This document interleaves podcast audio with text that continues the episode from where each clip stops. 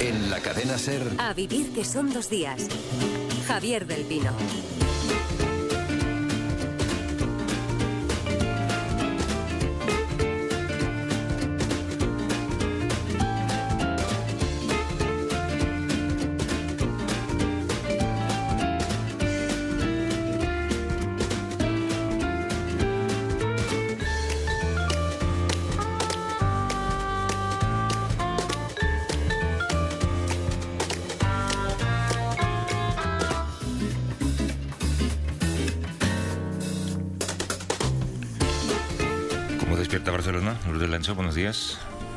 Despejada y con frío. Y, y, bueno, desde hace dos horas ya podemos salir a la calle. Recuerdo que estamos con toque de queda desde las 10 de la noche.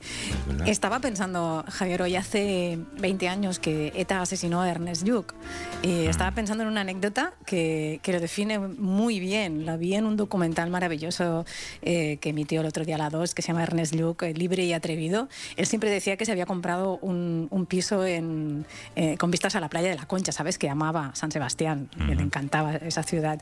Y evidentemente no era verdad, no tenía tanto dinero eh, y lo que tenía era un piso eh, que no daba a la playa, ni mucho menos, pero se había colgado como un retrovisor en unas tuberías eh, que giraba y veía un poquito de la playa de la Concha desde, desde su ventana. Entonces me parecía bonito recordarle un, un político, ¿no? un sabio que, entre otras cosas, hizo la Ley General de Sanidad, que, que universalizó la sanidad pública en España y hizo evolucionar la seguridad social franquista. Uno de los hombres más dialogantes de la política española de, de la transición y de después.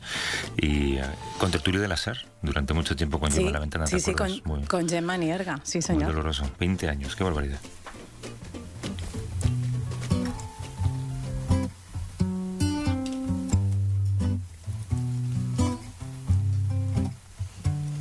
There's a rabbit hole that leads down into hell, dear. You could jump down if you wanna, but you can't come home. There's a tall Bueno, y del recuerdo y añoranza de un sabio en la política nos vamos al lodazal de ahora, porque esta semana hemos visto comportamientos poco ejemplares en diferentes foros de representación política.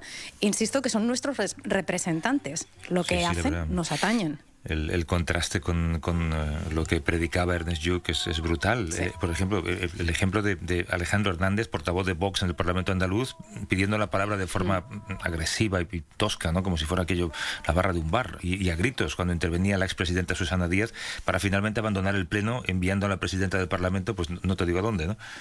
Sí, sí, exacto. O los gritos de los diputados en el Congreso, en el debate de, de la llamada ley CELA. Pero yo voy a rescatar un fragmento de una intervención de la diputada de Vox en la Asamblea de Madrid, Alicia Rubio, el jueves, porque no quiero ni puedo dejarlas pasar. El Ministerio de Desigualdad fundamenta su prescindible existencia en que haya violencia machista y le interesa convencernos de que hay mucha. Y para conseguirlo hace encuestas manipuladas en los muestreos de encuestadas, en la presentación de las preguntas y en el análisis de resultados. Reflexionemos.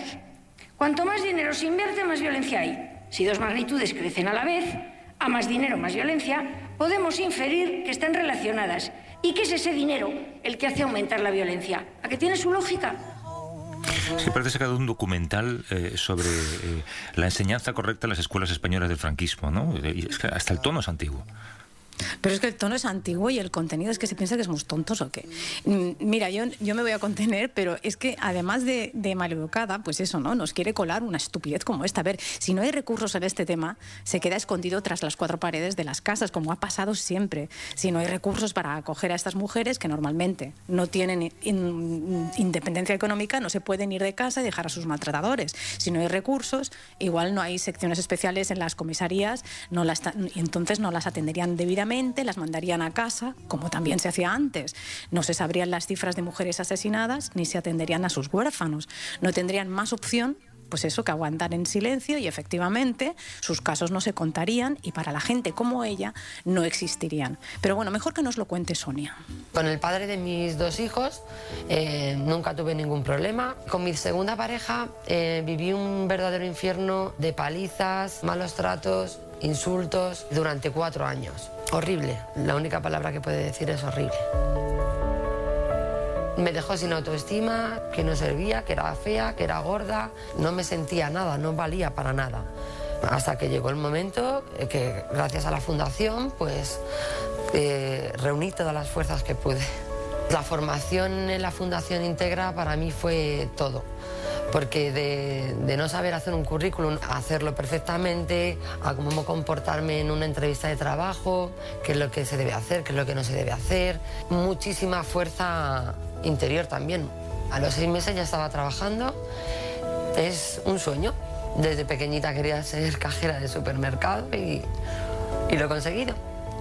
Mi trabajo me aporta una seguridad en la vida, de no tener nada, de no tener ánimo para, para seguir adelante, ni medios, ni nada de nada, te dan una oportunidad para que tú con tu trabajo puedas seguir adelante, cambiar la vida, eh, te cambia todo. Sin un trabajo, una mujer maltratada no podría seguir adelante. Mi trabajo me ha hecho libre, como un pajarito. La Fundación Integra se dedica a ofrecer formación y oportunidades de empleo a mujeres que están sufriendo esta situación en la que, repito, se juegan la vida y a lo mejor tan solo quieren proteger y sacar adelante a sus hijos.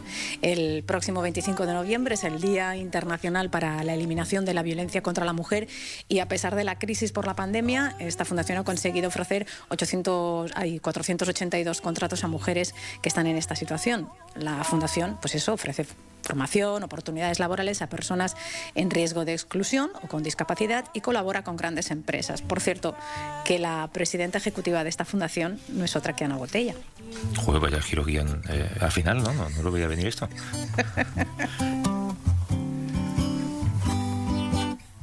de aquí a final de año eh, eh, carpas y por tanto campamentos de emergencia que prácticamente nos va a permitir cubrir 7.000 plazas que estamos utilizando en los distintos recursos. Esta es la solución de partida. Este plan tiene la ventaja de, y los elementos fundamentales de, poder ser rápidos en la eh, ir desplazando desde los hoteles a las eh, carpas eh, rápidamente. Ayer dos ministros fueron a Canarias, el de Inclusión, Seguridad Social y Migraciones, José Luis Escribá, a quien hemos escuchado, anunciando desde Las Palmas de Gran Canaria ese plan de 7.000 plazas de acogida provisionales. También le acompañaba el de Transportes José Luis Ábalos. Con esta doble visita y tres días de polémica y de imágenes vergonzosas, como las del muelle del puerto Arguineguín, se pretende afrontar la crisis migratoria que vive Canarias. Bueno, esta ha sido una semana negra para los derechos de los migrantes en España. El Tribunal Constitucional avala en una sentencia las devoluciones en caliente y el ministro del Interior, Grande Eh, niega los traslados a la península de seres humanos que se hacinan con este puerto canario que tú decías. Recordemos que hasta 1.300 personas llegaron a estar allí. O sea que estamos aplicando efectivamente, como dice el ministro, la política europea. Sí, sí, la de esconder la cabeza y dejar en la estacada a quienes eh, los acogen por estar más cerca de las costas, desde donde parten las pateras, las lanchas, los cayucos, ya sea Canarias, islas griegas. Bueno, si los dejamos allí no existen, ¿no? Sí, parece eso, aunque, aunque digan que no quieren que sea Lesbos. Bueno, ¿tú te acuerdas, Javier, que una de las primeras medidas de Pedro Sánchez en Moncloa tras la moción de censura fue permitir la entrada del Aquarius, ese barco que había rescatado a 629 personas del Mediterráneo y que no había puerto que les dejase desembarcar? Sí, sí, yo creo que lo recordamos todos. De hecho, todo el mundo leyó en esa medida, eh, digamos, el nuevo talante que iba a gobernar España, ¿no? Pues dos años y medio después, de las 374 personas que solicitaron asilo en España, tan solo se han resuelto 66 peticiones. Se, han concedido la, se ha concedido la protección a 8 personas, a 49 se la han denegado y otras 9 han quedado archivadas. El resto pues sigue pendiente. Ayer eh, hablé con Ana, una de las voluntarias que colabora en la Asociación Acuarios Supervivientes, y nos ha contado que ya han agotado las ayudas iniciales como solicitantes de asilo. Claro, eso los deja en una situación extremadamente vulnerable porque significa que cada seis meses tienen que renovar sus tarjetas rojas que es el documento que les acredita como solicitantes de protección internacional. Quiere decir que el gobierno, la, estructura del Estado debe tener la capacidad de poder tramitar todas esas renovaciones, cosa que en la actualidad no está pasando. Antes de la pandemia ya los plazos estaban incumpliendo. Después del confinamiento, como te puedes imaginar, pues es mucho más difícil. De hecho, durante el confinamiento el gobierno decidió prorrogar automáticamente la validez de las tarjetas rojas y ahora hay muchas personas que la tienen caducada físicamente, ese documento está físicamente caducado, aunque sí que tiene validez. Vete tú a buscar trabajo con un documento que es desconocido por la mayoría de la población que encima indica que está caducado. O vete a alquilar un piso o abrir una cuenta del banco. Claro, entonces en el agujero negro de la sociedad entonces, ¿no? Hubo un grupo que se fue a Francia, allí tienen ya la tarjeta de residencia permanente y, y, sin ningún problema, ¿eh? Sí, me contaba Ana que aquí podrían haberse hecho las cosas mejor desde un principio. Había una vía para protegerlos considerándolos como grupo desplazado porque cumplían todos los requisitos para ser regularizados por esta vía. Pero ahí siguen los pobres intentando sobrevivir en un vacío legal y administrativo.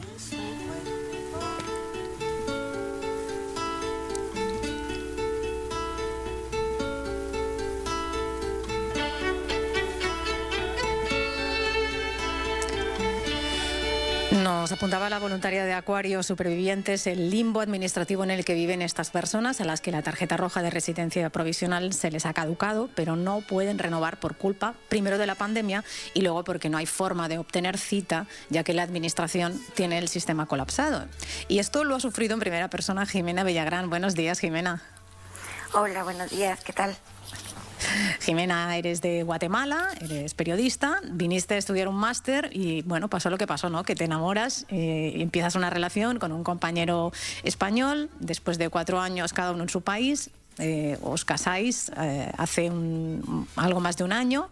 Y bueno, que, cuéntanos, Jimena, qué pasó ya cuando fuiste ilus, ilusionados, imagino, con los papeles para pedir cita al ayuntamiento y casaros. Sí, bueno, es bueno es un proceso que realmente nadie sabe cómo es hasta que te enfrentas a él. Eh, para casarte con un extranjero, o sea, si un español se quiere casar con un extranjero en España, tiene que pasar por una prueba en la que tiene que demostrar que no están en una relación de, con, de conveniencia. Entonces nosotros llegamos eh, a presentar nuestros papeles creyendo que era un trámite normal y de repente cada uno se tuvo que mover a una habitación y nos dieron un cuestionario en el que nos preguntaban cosas como quiénes eran nuestros mejores amigos, los nombres completos de nuestros padres, el último regalo que nos habíamos hecho y ese tipo de cosas eh, que luego durante tres meses tuvimos que esperar a que un juez hiciera una investigación, era lo que ellos decían, pero que tampoco sé realmente si lo que hace es leer el cuestionario y hasta en, después de tres meses no sabíamos si nos habían autorizado casarnos o no. Cuando ya lo hicieron eh, nos dieron una fecha y bueno, la trazamos porque obviamente nosotros necesitábamos un año para planear bodas, etcétera, pero fueron tres meses en los que, digamos, si nos podíamos casar o no, cosa que queríamos, estaba a manos de un juez. Pero eso es un interrogatorio en toda regla, Jimena. Yo, yo creo que a lo mejor suspendería si me lo hacen. Te, te preguntaban hasta la talla del zapato de tu pareja, ¿no? Sí, te preguntaban todo. O sea, te preguntaban el nombre completo de tu suegro. Y yo pensando, pero es que me sé el apodo de mi suegro, pero es que yo no sé su primer y segundo nombre. ¿Qué hago aquí? Qué barbaridad. Oye, una vez casada, imagino que no tuviste problema para solicitar la tarjeta de residente. ¿Y, y con ese resguardo se puede hacer vida normal? Eh, sí y no, es bastante complicado. Eh, yo, o sea, nosotros nos casamos en septiembre, luego regresé a Guatemala porque eran navidades, etcétera, y atrasé un poco el proceso. Pero en enero fui y presenté ya todos los papeles para empezar la tarjeta como familiar de ciudadano de la Unión Europea, se llama es una tarjeta que te da una residencia permanente por cinco años, que básicamente es el tiempo que necesitas para sacarte la nacionalidad, que en mi caso no es así porque los guatemaltecos vamos por otra vía. Pero eh, presenté los papeles y lo que te dan básicamente es el formulario que uno lleva inscrito, te dan una copia y te la siguen de recibido. Y durante meses pasa sin saber absolutamente nada y se supone que ese formulario con un sello debería de servirte para ser un ciudadano normal. Eh, o sea, porque en ese formulario te, te asignan ya un número de NIE que es la tarjeta de identificación de extranjero. Te lo asignan, pero resulta que ese papel al menos que sepas que la administración mandó un memo en el que dice que ese papel es válido, llegas a Hacienda y a la Seguridad Social y te ven con cara de ¿y usted qué, quién cree que soy? Me está engañando. O sea, yo lo pregunté, averigüé cuál era el memo, en qué fecha se había mandado y así tuve que ir de oficina en oficina convenciendo a los funcionarios de que me, abrí, me tramitaran papeles. Pero digamos que no es útil. Y al día de hoy, hoy estamos en qué? Eh, ya es mediados de noviembre, yo sigo sin la tarjeta. Lo que tengo es un resguardo, que es una tarjeta, una copia de mi certificado de residencia, que supuestamente debería de servir para cosas, pero por ejemplo mi cuenta de banco siguen sin autorizarme ponerla con un NIE. Tiene que estar con el pasaporte. Claro, es que además, eh, Jimena, para cualquier trámite en extranjería hay una condición previa que parece una maldición bíblica, ¿no? La versión del Vuelva usted mañana, versión digital, ¿no? La cita previa. ¿Te ha sido muy difícil conseguirla en todas estas veces que has tenido que ir? Es imposible. O sea, eh, la primera cita, la de extranjería, la de presentar los papeles, la logramos porque Raúl, mi esposo, consiguió el correo del director de la oficina de extranjería y le mandó un mail y el hombre lo que mandó fue un correo diciendo, eh, vayan a esta fecha con este correo y la dejarán entrar a la oficina, sin cita. Y la segunda, que era ya la de pedir el NIE, eh, yo nunca lo logré. O sea, mm, en Canarias, que es donde estoy empadronada, eh, liberan citas cada semana o así y te dicen horas distintas, días distintos. Si trabajas es casi imposible conectarte todo el día para ver si hay citas. Y eh, hay un servicio de unas voluntarias que se llama Te cedo una cita, que son mujeres maravillosas que se dedican a ayudarnos a los extranjeros a buscar citas en la administración y fueron ellas quienes lograron conseguirla eh, casi fue de junio cuando tuve que empezar, sí, porque me dieron la residencia, el papel oficial eh, después de la pandemia, porque eso también lo detuvo. Entonces estuvimos de junio a noviembre buscando citas y ellas la consiguieron. Eh, son voluntarias sin ningún costo y etcétera, y muy mujeres maravillosas. Es eh, básicamente gente que hace cola por ti, eso es, fantástico. Oye, ¿y en, total cuántas veces habéis tenido que ir tu pareja y tú a las oficinas de extranjería un año y pico después de la boda? Pues eh, realmente muy pocas. La primera vez tuvimos que ir juntos porque no podía hacer el trámite si no iba la persona que te cede el derecho, digamos, contigo. Y luego la segunda vez que fui por la hoja del certificado de residencia y ahora esta tercera vez que realmente es a la Policía Nacional, que es la toma de huellas del NIE, mm. y tengo que volver dentro de 45 días a recogerlo con un resguardo que me dieron. Eh, y eso es lo que debería de pasar pero digamos que estoy a punto de cumplir un año en este trámite, sin una identificación. a todo esto tú, tú, estás trabajando y tributando aquí en España de, todo este tiempo. Sí, en enero cuando logré tener el papel eh, me fui a pelear a la Seguridad Social y Hacienda para que dieran como válido ese papel y ahí ya me di de alta en todo. Entonces yo tengo un contrato, eh, tributo, etcétera, eh, todo el tiempo tengo Seguridad Social, pero fue porque, digamos, yo era una persona informada que pude pelearme con el funcionario de Hacienda y de la Seguridad Social que me tocó, si no estaría sin poder trabajar. Es una lucha individual. Bueno, lo importante es lo importante, dos periodistas estás bajo el mismo techo, un año y medio desde la boda, seguís juntos, eh, así que... Seguimos juntos, sí. Jimena Villagrán, suerte con todo, un abrazo. Muchísimas gracias, un abrazo. Un beso.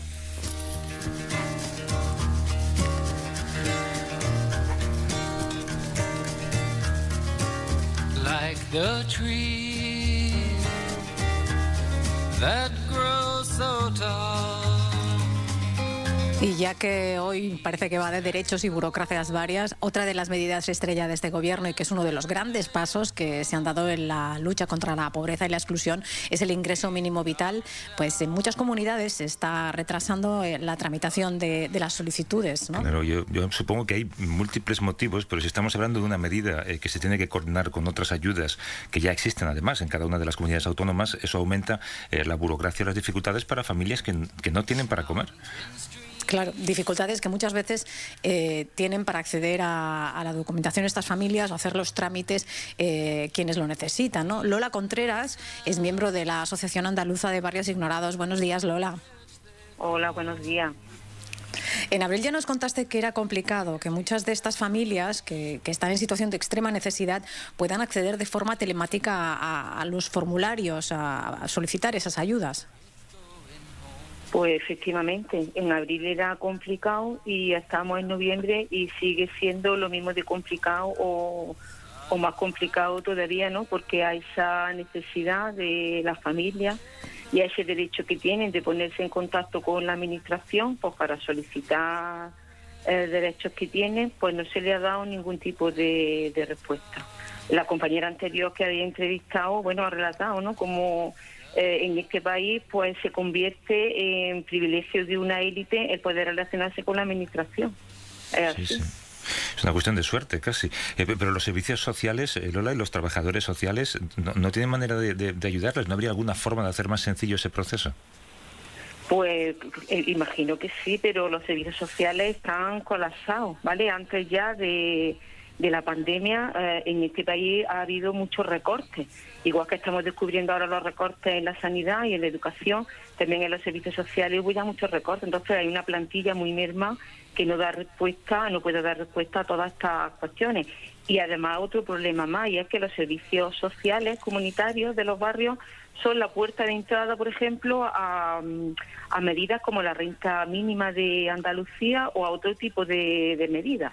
Entonces se nos complica mucho más. Estamos diciendo que una puerta de entrada que está cerrada, eh, las familias vulnerables no tienen acceso a los recursos que hay destinados para ellas. En ese círculo vicioso nos movemos. Estamos viviendo una paradoja, Lola, de que hay recursos que el gobierno y los gobiernos autonómicos han destinado para ayudar a estas familias, pero imagino que como no pueden acceder a ellos, tienen que seguir tirando de la solidaridad vecinal ¿no? y de asociaciones. ¿Cómo estáis viviendo esta segunda ola del coronavirus? Pues bueno, con mucha desesperación, porque en el mes de marzo teníamos esperanza de que la administración pues se diera cuenta de lo que estaba pasando, pero estamos en el mes de noviembre y ya no es que se dé cuenta, porque ya le ha llegado cómo están viviendo las familias en los barrios, se lo hemos comunicado, no solamente nosotros, sino muchas otras entidades, muchas asociaciones, y hay la callada por respuesta. Entonces quiere decir que esto que está pasando no es algo que pille de improviso, sino que es una opción política lo que está pasando, vamos. Por la Contreras de la Asociación Andaluza de Barrios Ignorados. Eh, gracias, nada más, Lola, un abrazo. Bueno, gracias a vosotros. Hasta luego. Un beso. Chao. Javier, me quedo con una frase, ¿eh? el privilegio de una élite relacionarse con la administración. Eh, parece que, que, sea esto así. ¿eh? Es que yo, yo creo que si, si eh, los políticos responsables de esto tuvieran que hacer cola algún día o tener que ponerse en el ordenador a refrescar la página para intentar conseguir una cita o sacarse el certificado digital para ir al Consejo de Ministros. Eso te iba a decir. Pues a, a, lo mejor entenderían lo que significa esto, que es, es lo que dices tú, sí. es la ventanilla del vuelva usted mañana del siglo XXI, ¿no? Y es, es, es Versión digital. ¿no? Bueno, oye, eh, vamos a ver qué nos trae Javier Pérez Andújar. Venga. Creo que eh, quiere hablar de la gran diferencia que puede marcar una sola letra.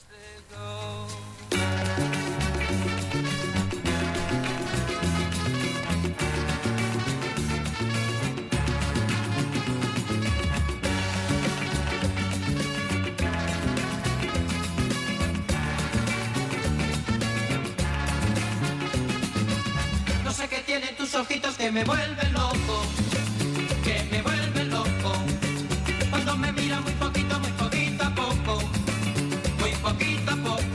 acuerdan de cuando el cine pasó de la letra S a la letra X? Pues a mí me sucedió al revés con el comentario de texto. Fui de la X a la S. El profe de élite decía comentario de texto y yo pensaba comentario de texto.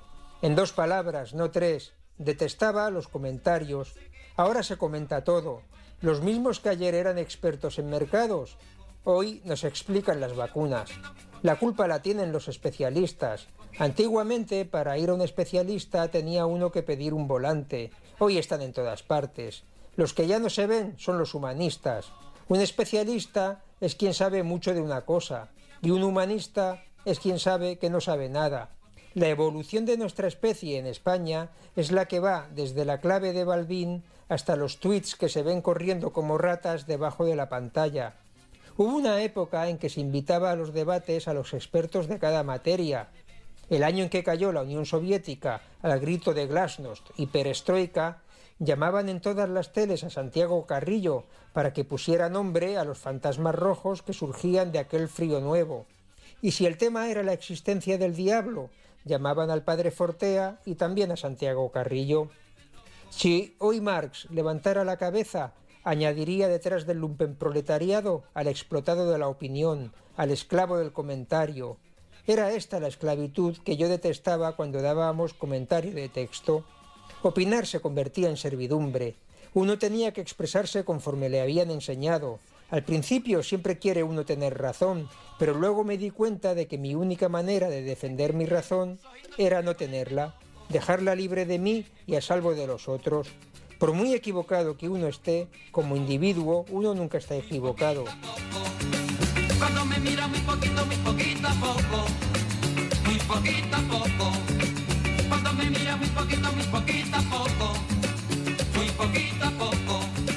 Cuando me mira muy poquito A vivir que son dos días. Javier del Pino.